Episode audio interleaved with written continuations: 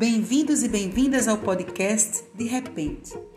Nesse episódio, nós vamos conhecer uma lenda que fala sobre a amizade entre um sapo e uma cobra. Será que isso é possível?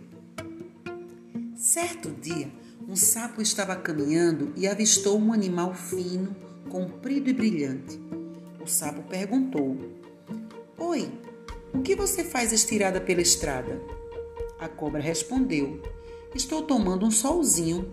Sou uma cobra e você? Eu sou um sapo. Você gostaria de brincar?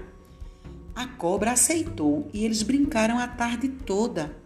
A cobra ensinou o sapo a rastejar e subir nas árvores, e o sapo ensinou a cobra a pular.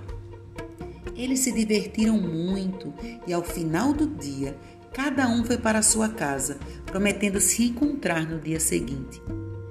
Quando o sapo encontrou sua mãe, contou o que tinha acontecido, que conheceu uma cobrinha e ficaram amigos.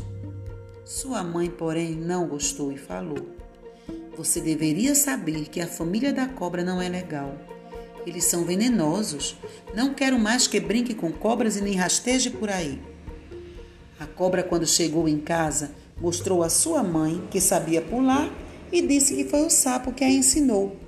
Sua mãe também não gostou e disse: Nós cobras não temos amizade com sapo. Eles servem apenas como comida. Não quero que brinque com o sapo. E pare de pular.